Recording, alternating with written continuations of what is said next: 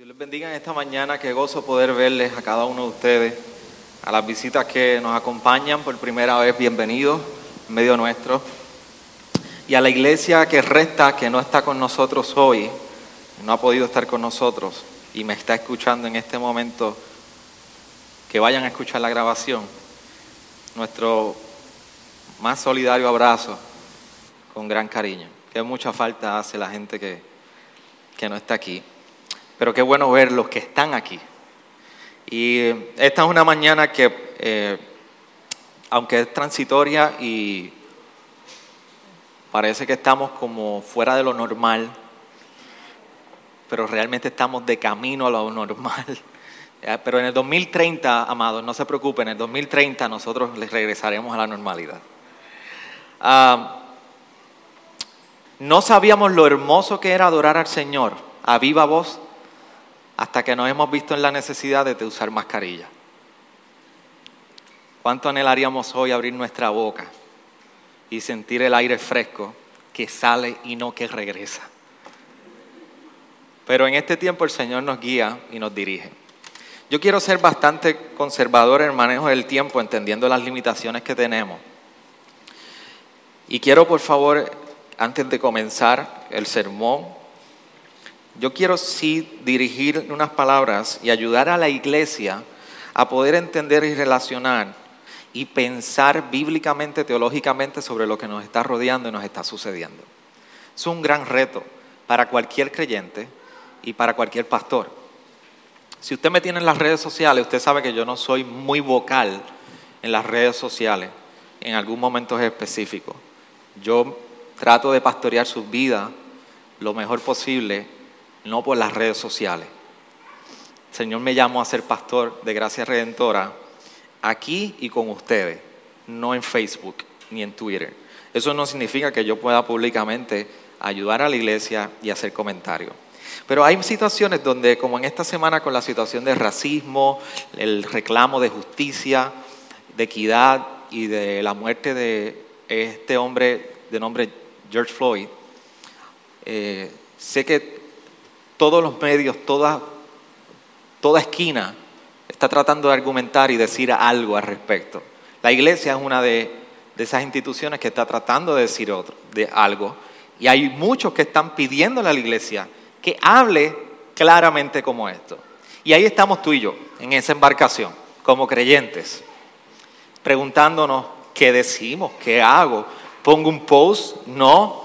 ¿Pongo el post de Black Lives Matter o, Life Matter? ¿Cuál es la atención que hay en esto? ¿Qué debo decir? ¿Qué cosas no debo decir? Y hay momentos, iglesia, donde hay muchas experiencias que parece que son externas a nosotros y como no conocemos, en ocasiones, lo mejor es escuchar. Y yo me di a la tarea en poder orar un tiempo y yo sé que cada uno de ustedes ha sido bombardeado durante los pasados días y semanas en relación a este tema. Y yo quiero invitarlos a ustedes a que ustedes reflexionen y desde su esquinita, desde su casa, usted pueda mirar qué es lo que el Señor puede hacer con usted en relación a lo que nosotros estamos viviendo. Así que permítame unos minutos adicionales para yo poder traer mi perspectiva pastoral de cómo nosotros podemos relacionar lo que está sucediendo y lo que sucedió con todo esto que estamos viendo en las noticias, en las manifestaciones y en las redes sociales. Déjame empezar que en el 2014 mi esposa y yo tuvimos la oportunidad a finales de 2014 de viajar a la ciudad de Denver para una evaluación eh, en una posible llamado a plantar una iglesia en la ciudad de Denver. Y esta fue la dinámica. Nosotros nos invitaron para a conocer múltiples pastores en diferentes iglesias que tenían el deseo de poder levantar un ministerio hispano. Así que estaban buscando un pastor de habla hispana para que pudiera unirse a la iglesia y justamente levantar un ministerio. Pero ahí estábamos, ahí estuvimos, estábamos, ¿se dice eso? Ya no me acuerdo, ya yo no me acuerdo el español, ya yo lo perdí, mi hermano, yo estoy todo el día sentado. Entonces, eh, ahí nos invitaron y ahí estuvimos Nate y yo. Pero uno de los pastores que quería conocerle, conocernos era un pastor de una iglesia afroamericana, de negros. Y nos invitó el pastor Lee. Conocimos al pastor Lee, pastor muy carismático y yo muy orgulloso en esa fecha. Y lo sigo siendo, pero yo creo que he aprendido de ese momento. Y ese pastor nos enseñó tantas cosas, pero lo más interesante es que uno de esos últimos días, Él nos hizo el acercamiento y nos dijo, ¿usted nos permite orar por ustedes? Tenemos un grupo de pastores que realmente nos reunimos a orar. Y yo, está bien, un grupo de pastores, vamos para allá. Y fuimos allí, y déme decirle, ningún sentimiento de, de hacia el color ni nada por el estilo, Dios me libre. Pero a veces el racismo viene de muchas maneras, no simplemente por un desprecio del color de una persona.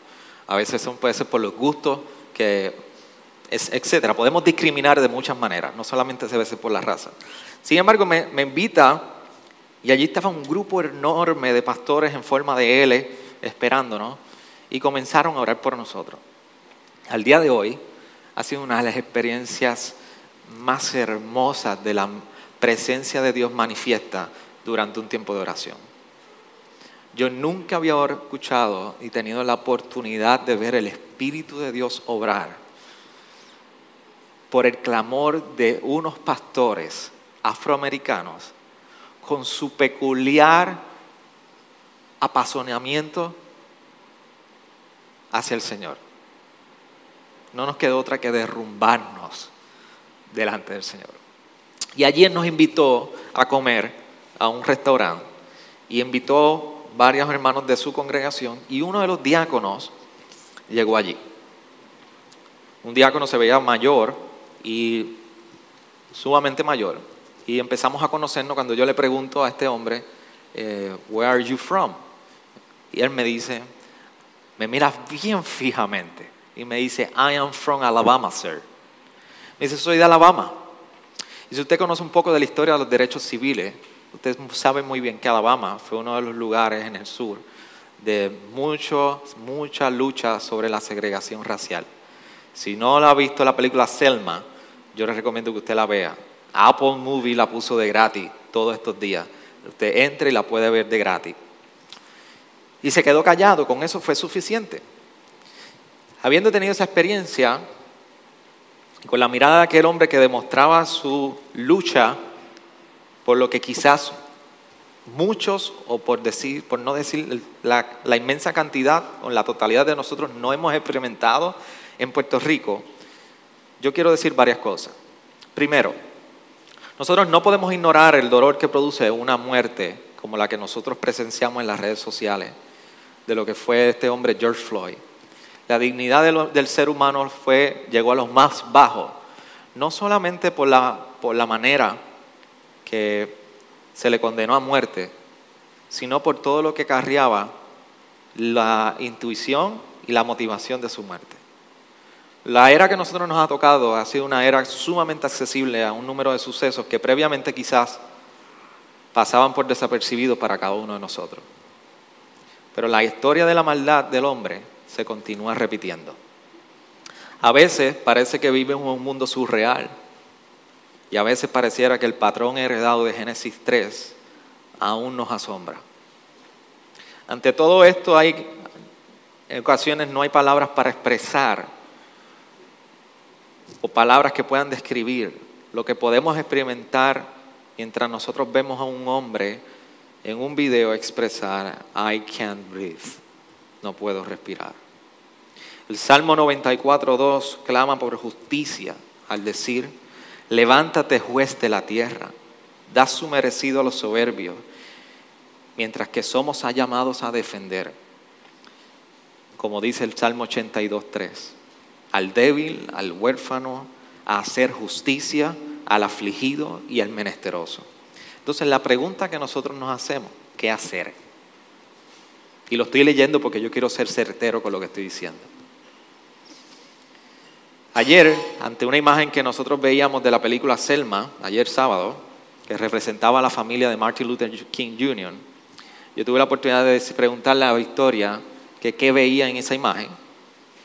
Y su pregunta, un poco confundida, su contestación fue, yo veo una familia. Para ella no había ninguna diferencia entre blancos y negros, sencillo. A ella no le ha tocado vivir el dolor de muchos que caminan las calles de Estados Unidos y a nivel mundial en el día de hoy. Ella todavía no ha experimentado, y posiblemente no lo experimente aquí, el desprecio y el temor a la muerte por el color de su piel. Con la, igual de la mayoría de nosotros.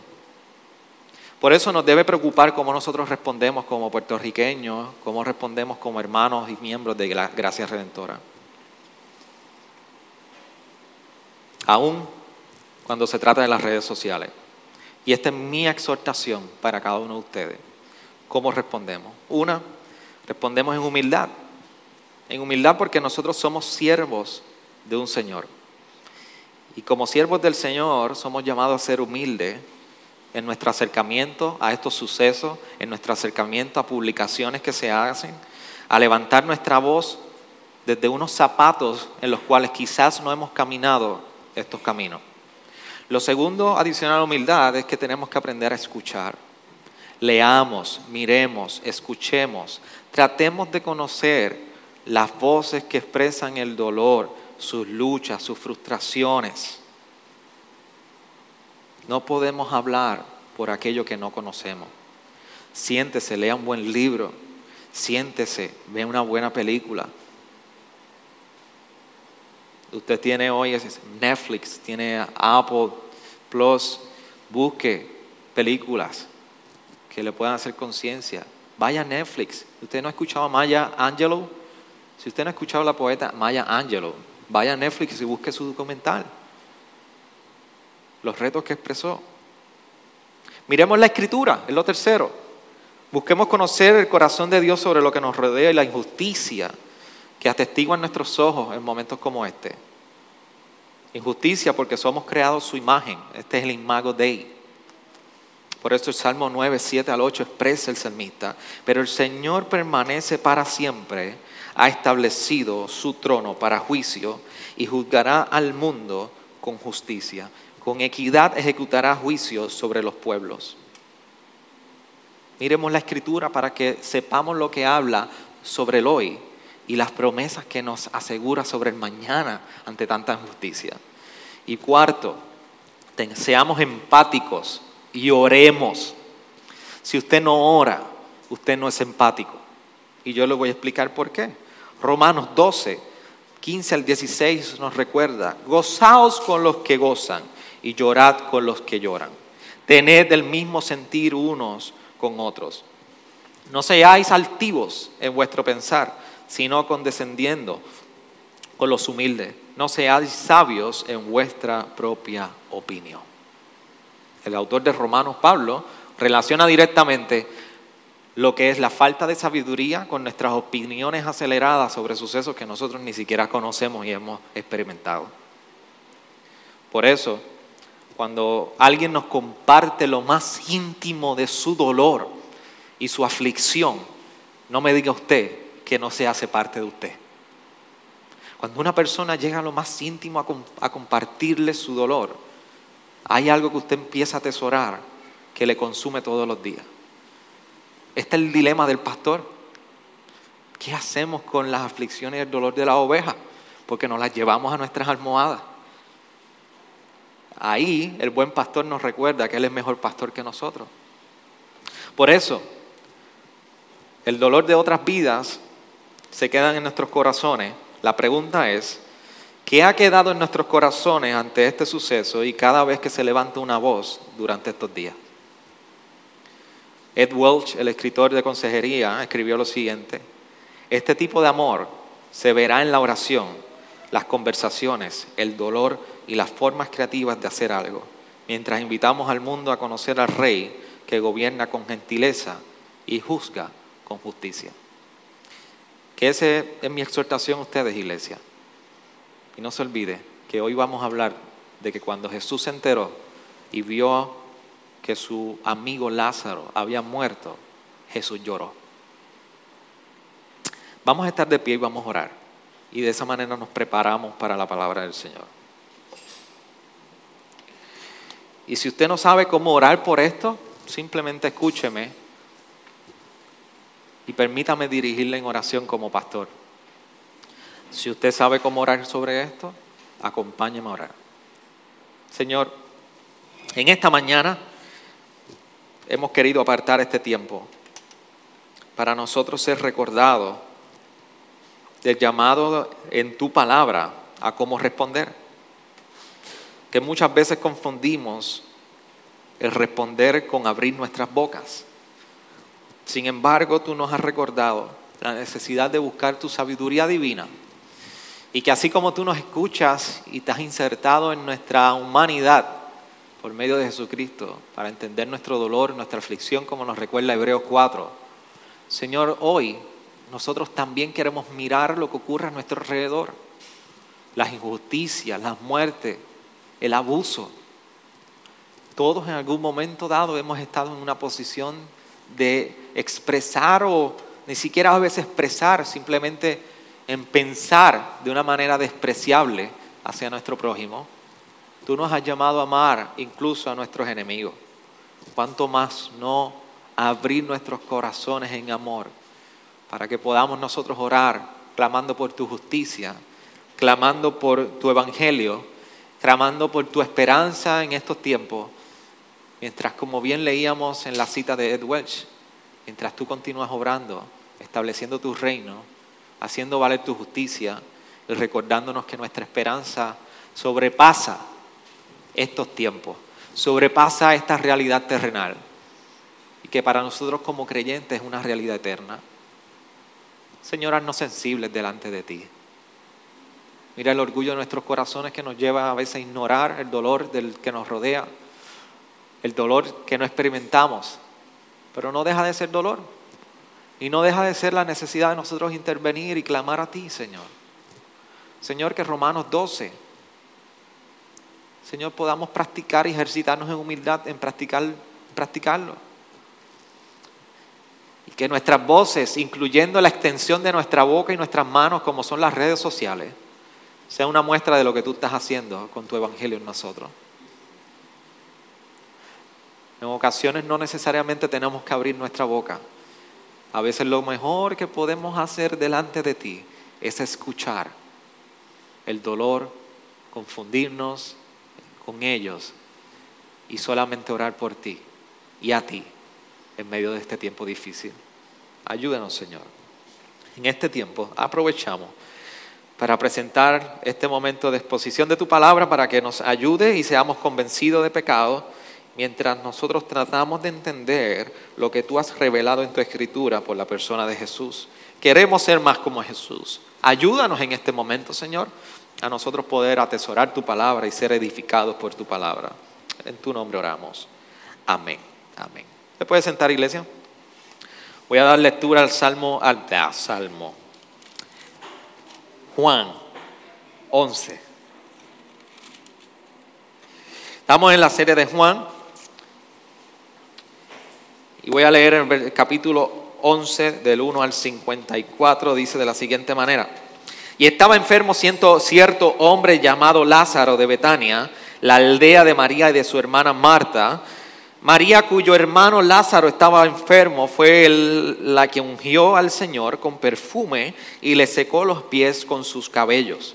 Las hermanas entonces mandaron a decir a Jesús, Señor, mira el que tú amas está enfermo.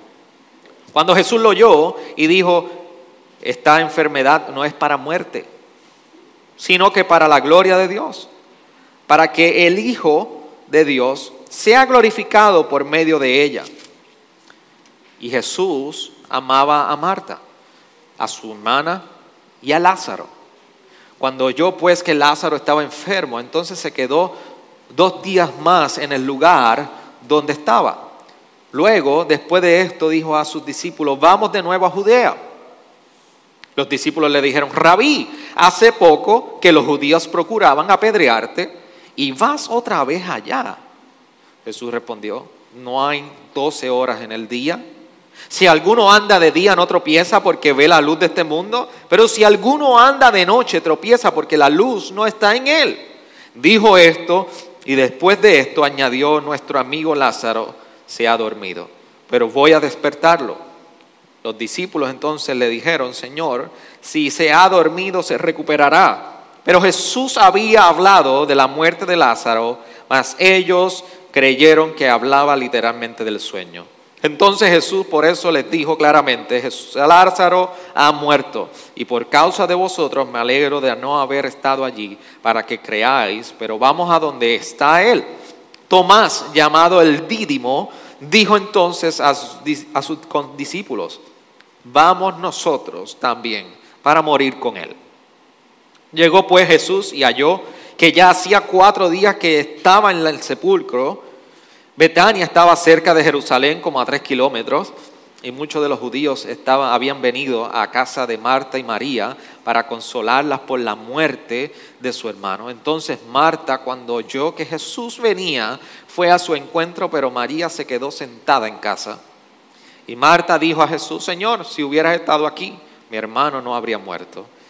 Aún ahora yo sé que todo lo que pidas a Dios, Dios te lo concederá.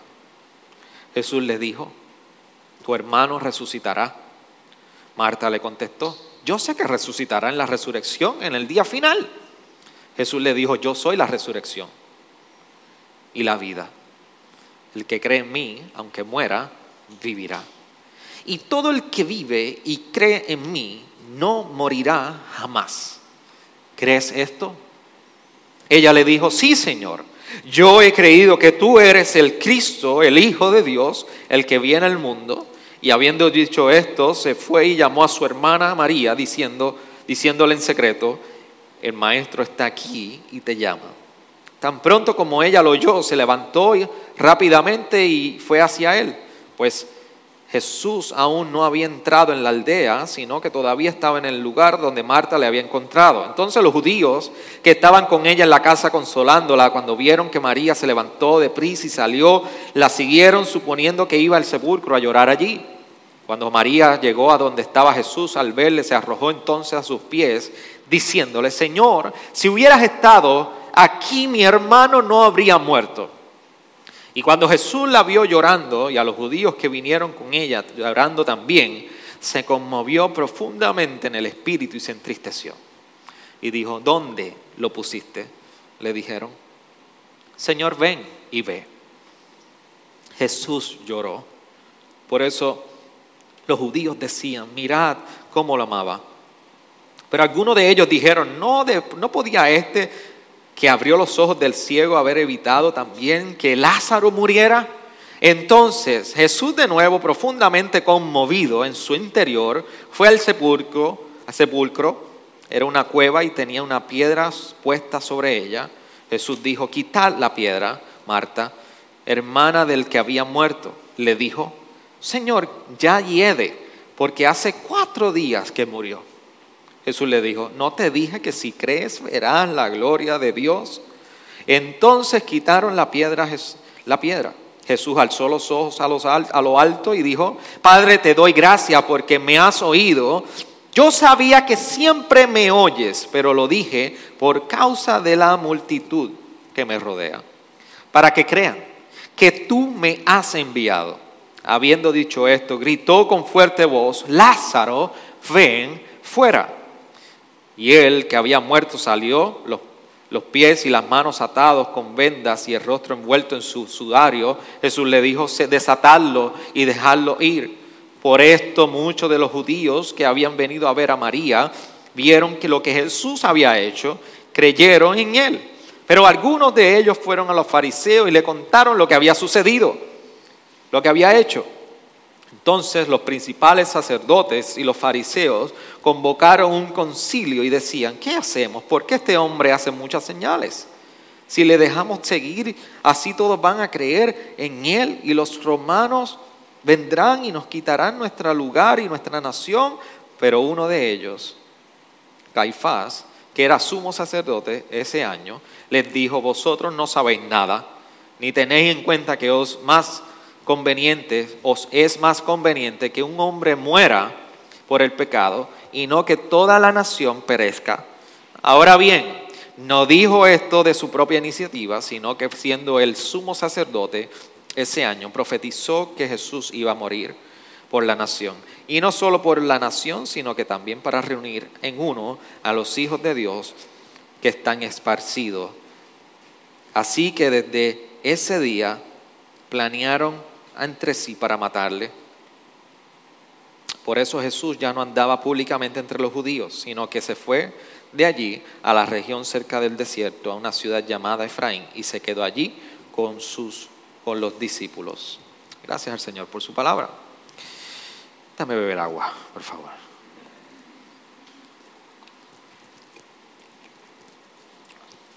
Gracias. Nosotros venimos del capítulo 10, definitivamente, si estamos en el 11, venimos del 10, pero por si acaso, podíamos venir del 9. El capítulo 10 nosotros vemos que Jesús está haciendo una parábola y eh, está usando una, no una parábola, está haciendo una expresión de sí mismo acerca de cómo es el buen pastor.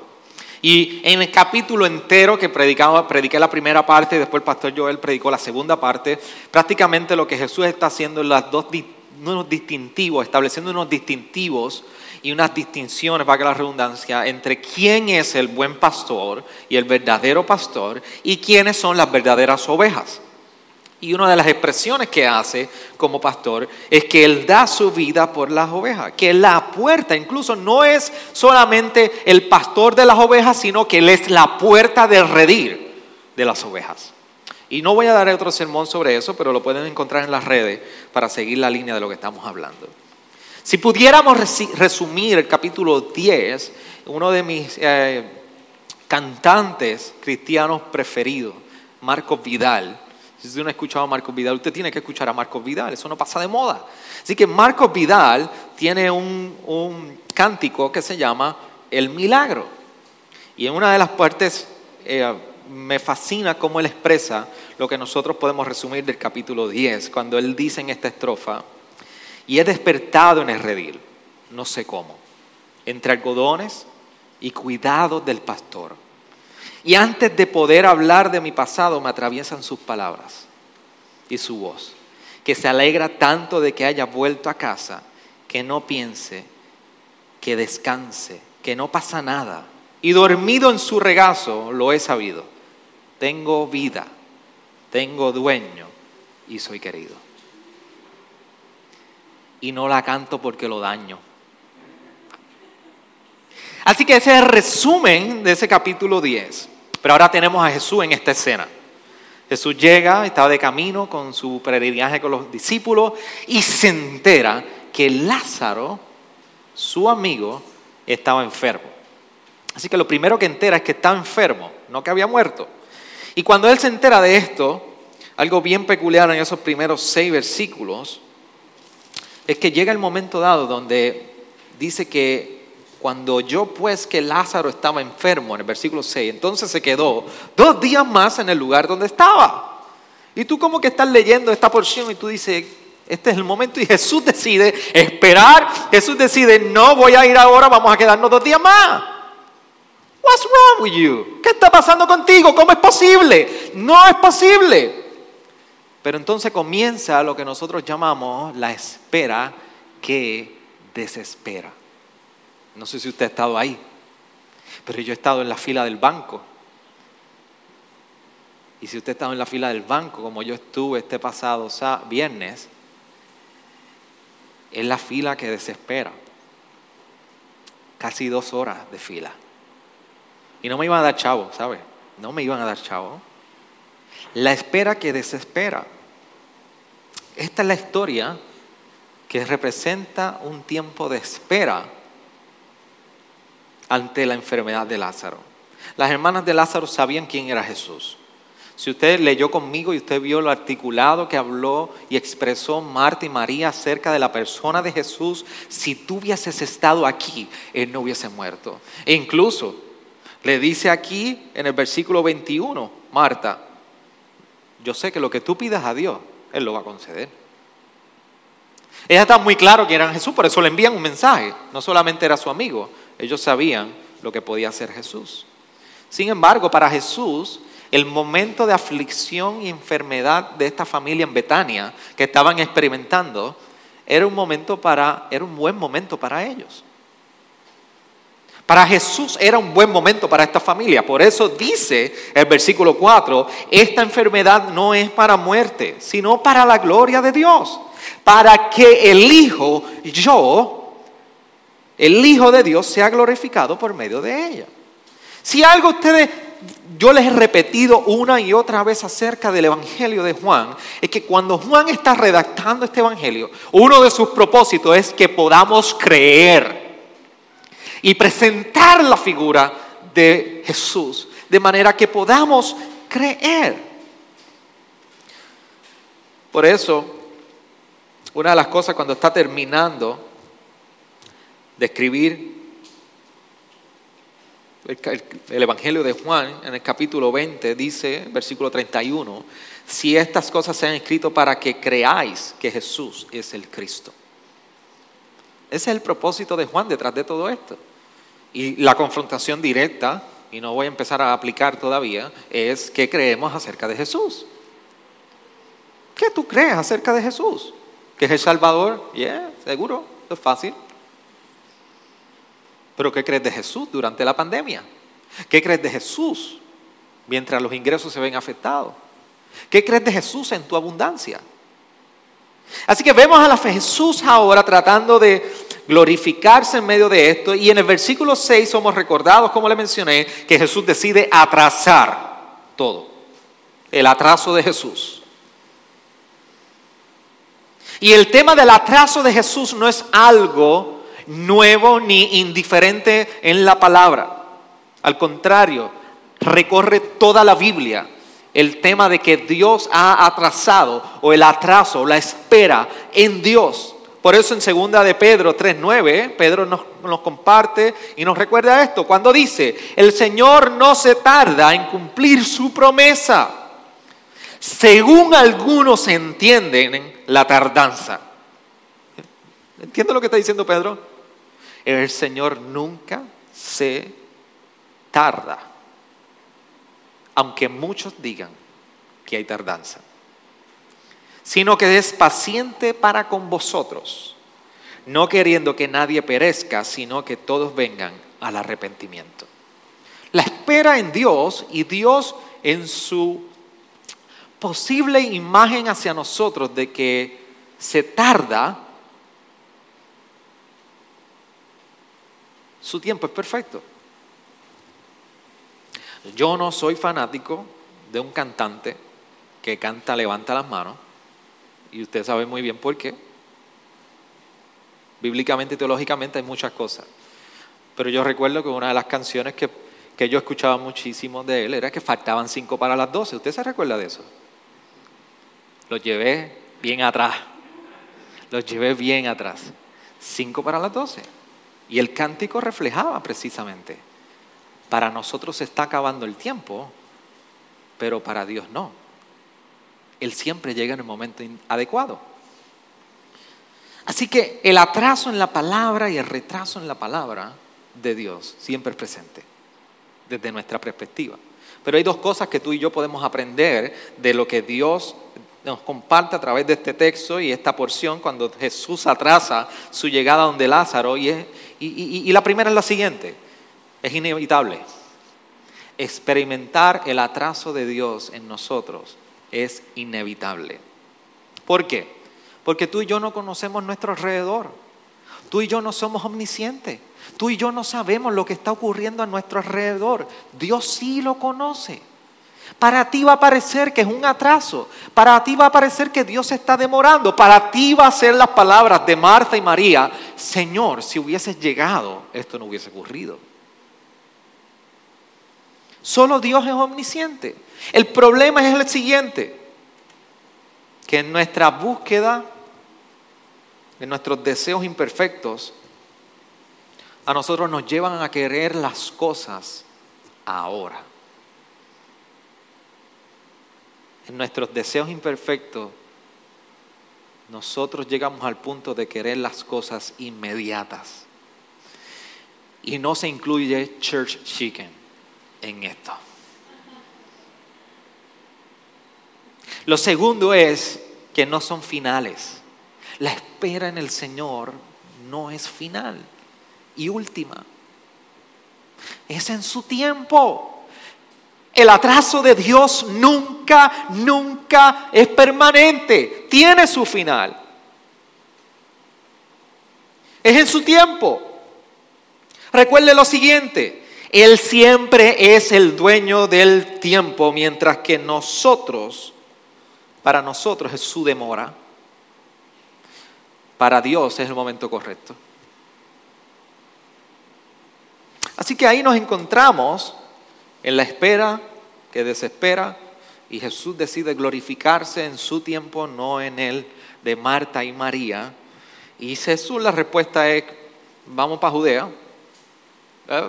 Y los discípulos, Señor, nosotros venimos de Galilea, de Judea, te detuviste en una buena conversación en Samaria y tú quieres volver para atrás. Tú no recuerdas que allí, después que Juan el Bautista en Judea te bautizó, por poco te apedrean.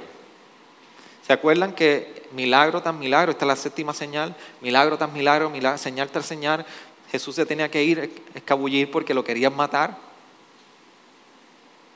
Pero pues los discípulos ahí lo confrontan y le dicen, mm, tranquilo, tranquilo, tranquilo, tranquilo. Lázaro solamente duerme. Y Jesús les recuerda a ellos. Y lo que está haciendo en el versículo 9 y versículo 10 es que les está, les está confrontando y diciendo, ¿con quién tú andas? Tú sabes con quién tú estás andando. Tú no te das cuenta que tú caminas de día. Que de día tiene 12 horas de luz y que puedes ver y puedes caminar. Pero si caminas de noche, tropiezas porque la luz no está en ti. Yo soy la luz. Nos recuerda capítulo 10, 9. Yo soy la luz tú andas conmigo, no estás pudiendo ver lo que está ocurriendo aquí. Así que, por eso nos movemos al versículo 15. Y mientras Jesús vuelve y dice, por eso tranquilo, caminen conmigo, no hay prisa de ir para allá, a Betania. Nuestro amigo Lázaro no se se ha dormido, yo voy a despertarlo. Yo me imagino a los discípulos. Usted se puede imaginar la imagen de los discípulos. Mira, hay que tener cuidado de meterle al texto lo que no está ahí. Eso no es fidelidad al texto. Pero, pero miren lo que está sucediendo. Sus discípulos están, Jesús, te, te van a apedrear. Y tu amigo se está muriendo. Entiéndelo. Y, y Jesús, tranquilo, que él duerme, no muere. Tranquilo, vamos para Judea que no nos van a matar. Y ahí nosotros vemos más adelante, Tomás dice, bueno, vamos a seguirle, para que nos maten a todos. Venid, matenlos a todos. Este hombre no entiende, ya yo vendí todas las cosas, ¿para dónde yo voy ahí? Voy a buscar la muerte. Ya yo entregué todo, vamos a seguirle, nos morimos todos. Pero aquí Jesús en el versículo 15 le recuerda a ellos, y por causa de vosotros, ellos no entendieron, no habían entendido lo que Jesús estaba hablando. Y Jesús dice, mira, vamos a hablar. Yo no me puedo ir muy intelectual con ustedes, ni muy filosófico con ustedes. Lázaro ha muerto, entiendo. Murió, murió. Yo lo veo que duerme, duerme, porque lo voy a levantar. Murió. Y por causa de vosotros que no entienden, yo me alegro de no haber estado allí para que ustedes creáis. Pero vamos a donde está Él.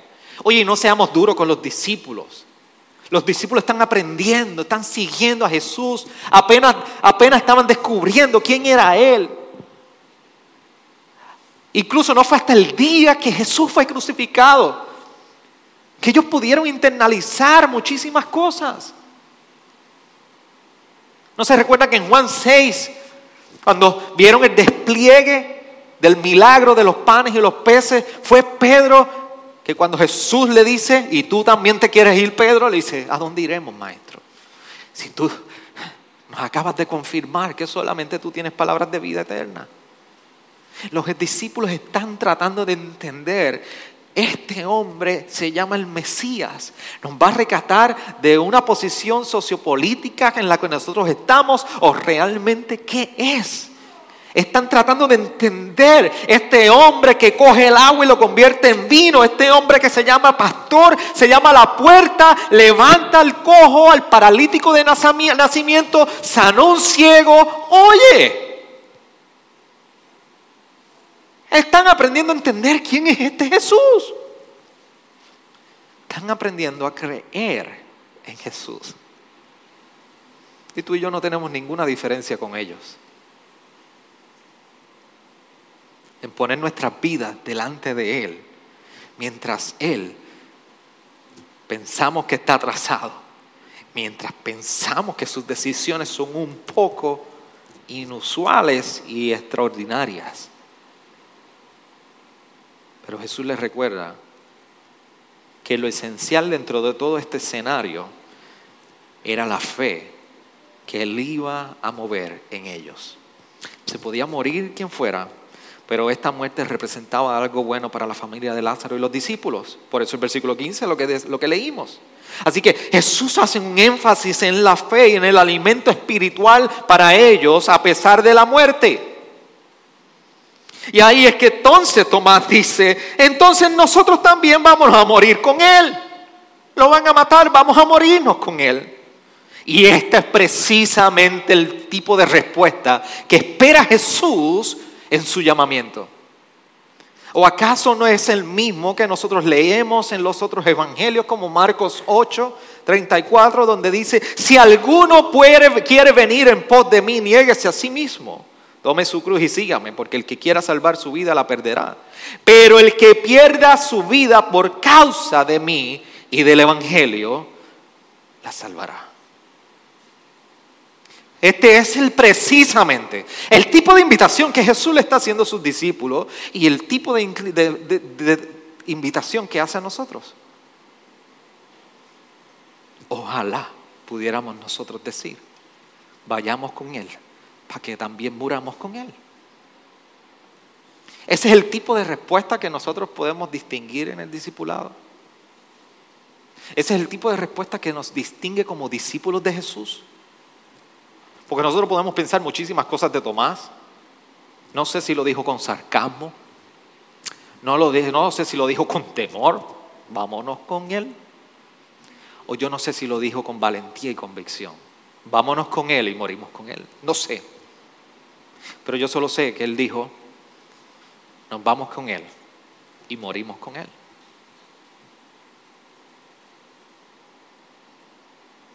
Esto es una confrontación a nuestra naturaleza humana. Y estamos en el mejor momento para demostrarle ello. Y es que nuestra inclinación como seres humanos es una inclinación a la sobrevivencia, a la autopreservación. Ah, dígamelo usted, porque estamos con mascarilla en este lugar restringido y en cuarentena. Y con un toque de queda. ¿Por qué andamos con hand sanitizer? Y este pastor ahora nos está diciendo que es, exagerado. No estoy diciendo eso, mi hermano. Yo tengo de todo tipo de hand sanitizer en mi casa.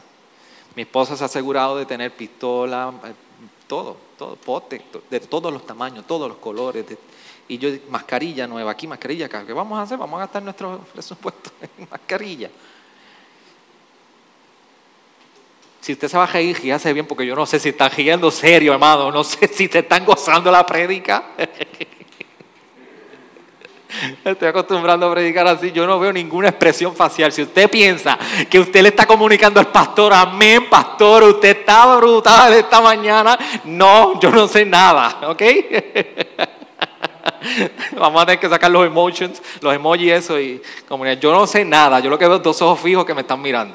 Ahora, volviendo, tenía que sacarlo porque yo digo, ¿están conmigo o no están conmigo? No sé. Ah, anécdotas de cuarentena. Ahí estamos todos tratando de autopreservarnos en este tiempo. Ahora, esto no significa que usted se deje cuidar del coronavirus. Lo que estoy diciendo es que nuestro instinto en nuestra vida es a querer buscar la independencia que nos lleve a la sobrevivencia. Y Jesús hace un llamado totalmente distinto a tu vida y a mi vida. Por eso cuando en el versículo 17 37 vemos la entrada de Marta y María que le dicen, Señor, si hubieras estado aquí.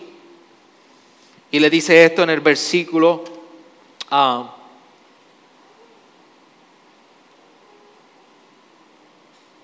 se me perdió ahora. 21, gracias Félix, estoy perdido. En el versículo 21 le hace estas expresiones. ¿Y sabe por qué? Jesús llega al cuarto día. Bueno, según los estudiosos se entiende que había en ese tiempo una creencia pagana de que el espíritu de los muertos rondaba a los muertos ah, por tres días. Y cuando ya el cuerpo cambiaba de color, estaba morado, se entendía que el espíritu había abandonado completamente aquel cuerpo.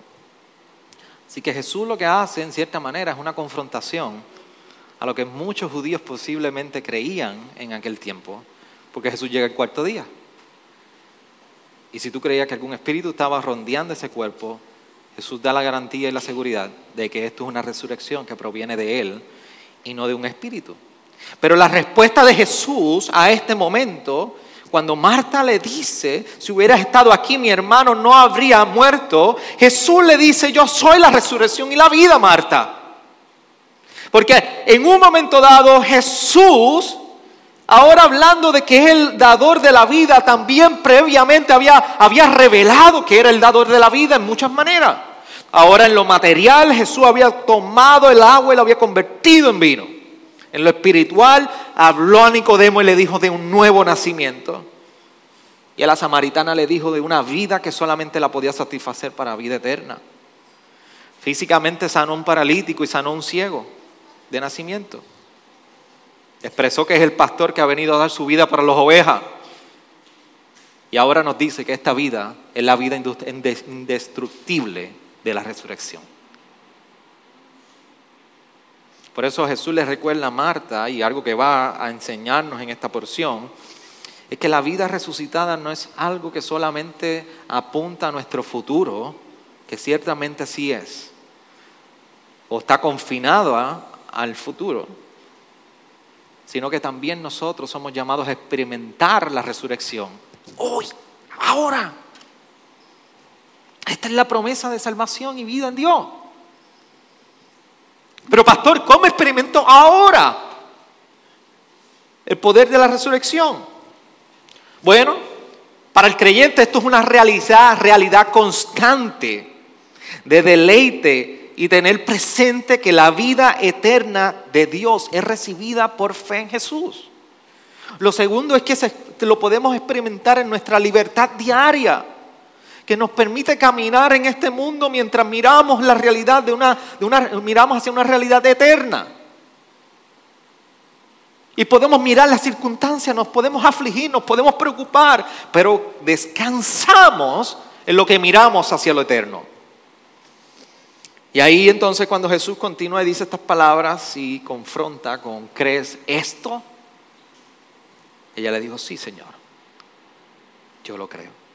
Después se encuentra con María, tiene el mismo tiempo de encuentro, y allí estaban alrededor de María una serie de personas judíos que estaban llorando, y eran llorones profesionales.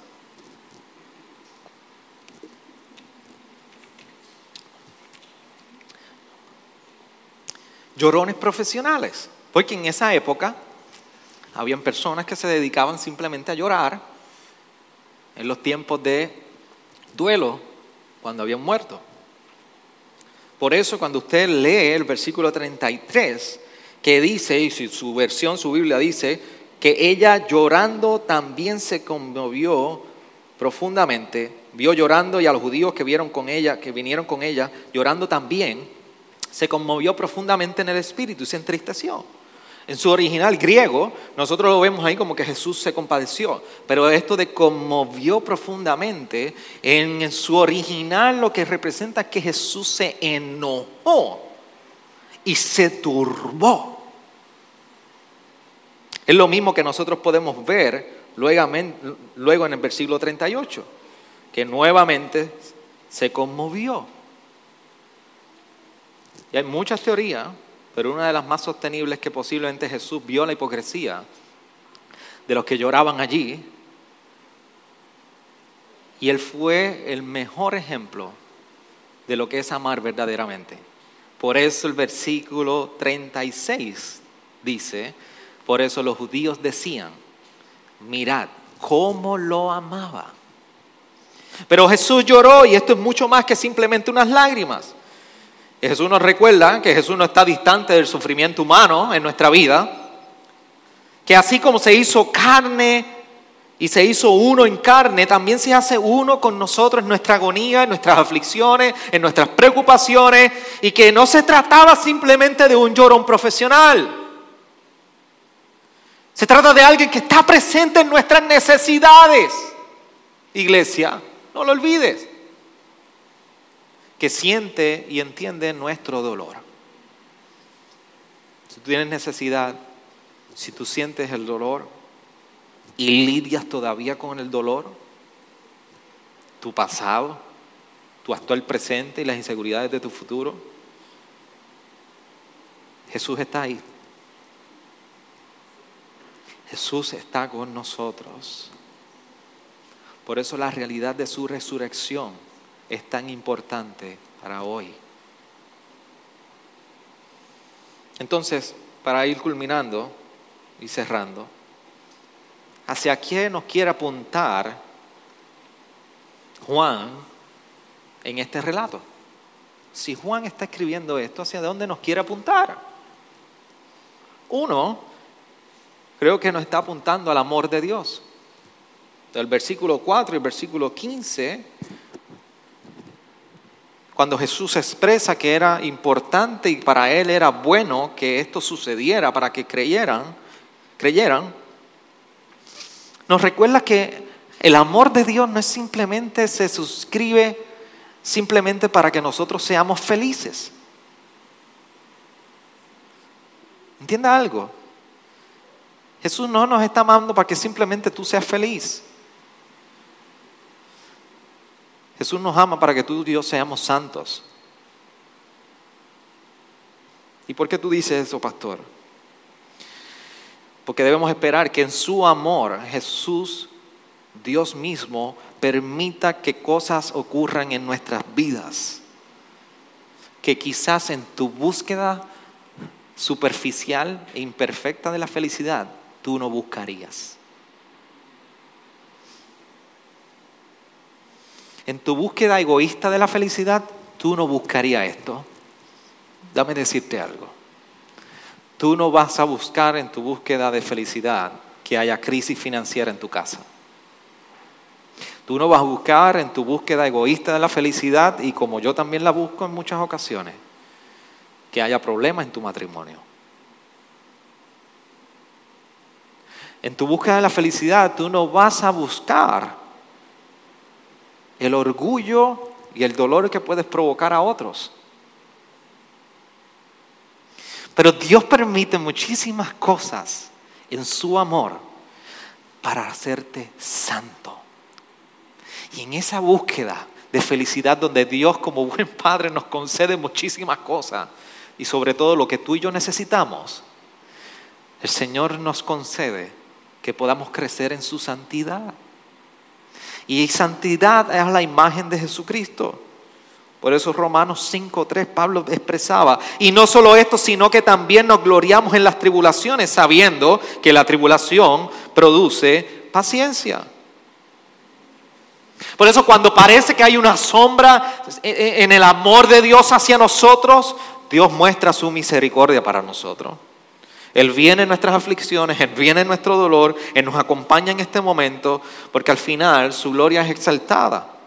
Pero en su bondad y para nuestro bien, tú y yo crecemos en santidad. Por eso tenemos muchísimas personas que se saben hasta de memoria Romanos 8:28. Y sabemos que para los que aman a Dios, todas las cosas operan para bien. Esto es para los que son llamados conforme a su propósito. Pero no olvidemos lo que dice luego. Porque hay una confusión.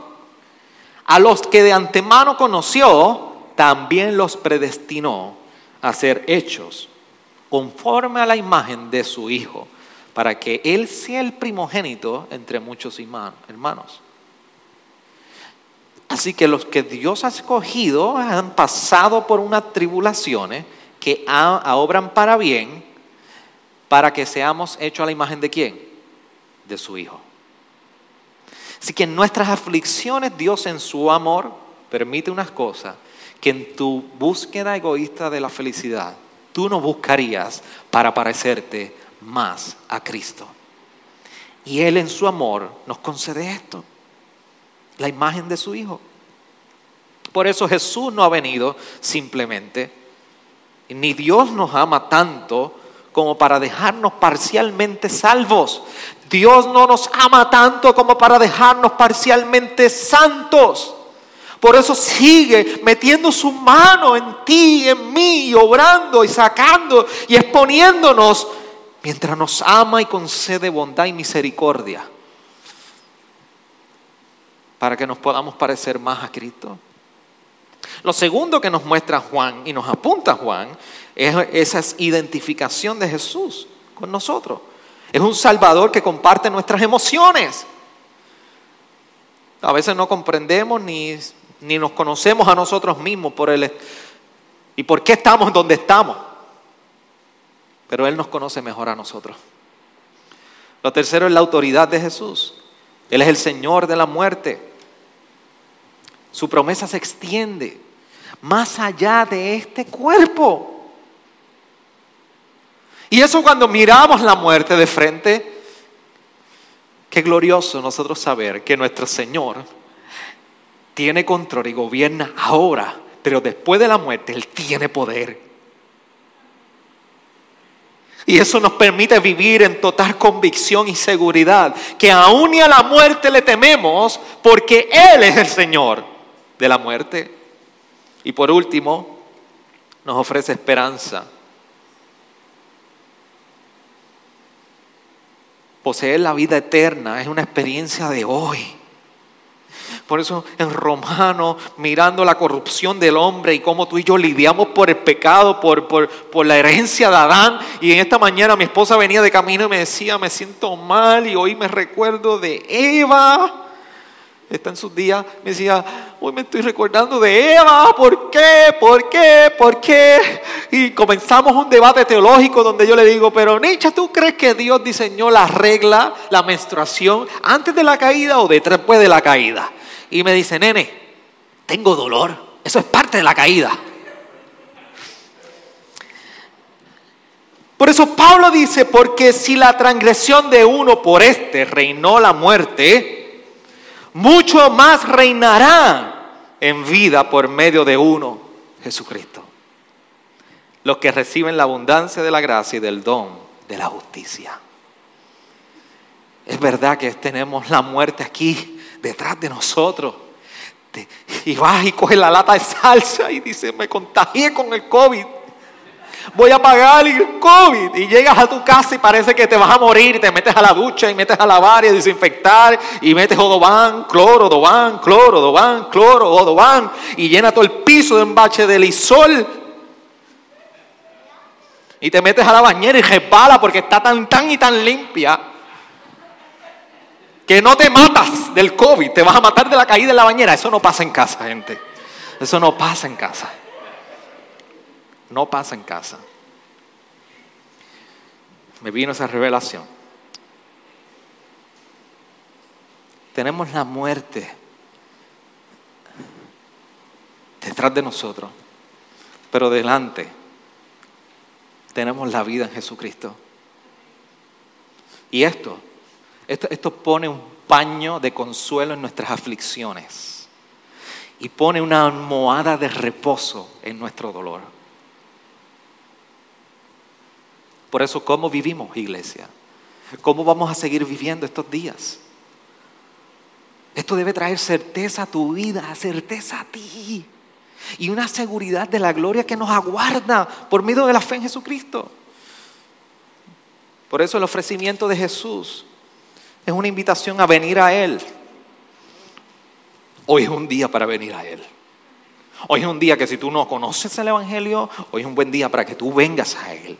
Y hoy si tú conoces el Evangelio y tú conoces a este Jesús, hoy es un buen día para tú decir, Señor, contigo iremos a morir también. ¿Por qué? Porque el morir en Él es el comienzo de vida. Y que así como para Jesús La resurrección también para nosotros representa vida. Cuando nosotros llegamos a un punto como este, hoy, delante de su palabra, y a responder a su llamado y a su invitación, es, es una respuesta a morir, es un llamado a morir a nuestra independencia. Ríndete, muere a tu independencia. Y ríndete de una vez por todas. Esa es la respuesta, Jesús. Entonces, cuando llega ese momento, entonces podemos expresar la última estrofa de ese cántico de Marcos Vidal. He aprendido la lección del amor divino, que me transformó, cruzándose en mi camino y que dio a mi vida entera otro sentido, otra meta y otro fin. Yo no sé lo que traerá para mí el mañana, pero sé que nunca se apagará su llama. Salga, salga el sol por donde quiera, Él me ama. Sé lo que es la gracia y el perdón. Su misericordia es mi canción. Por eso hoy retumban nuestras palabras, las palabras de Jesús. Yo soy la resurrección y la vida. El que cree en mí, aunque muera, vivirá. Y todo el que vive y cree en mí, no morirá jamás. La pregunta para ti, iglesia, hoy es, ¿crees esto? ¿Crees esto? Inclina tu rostro ahí donde estás. Permíteme orar. Cantamos un corto cántico y de esa manera el pastor Israel nos despide en oración. Señor, gracias por tu palabra. Gracias por tu cuidado. Gracias porque tú eres la razón de nosotros poder no solamente estar aquí, pero buscar esperanza en la vida.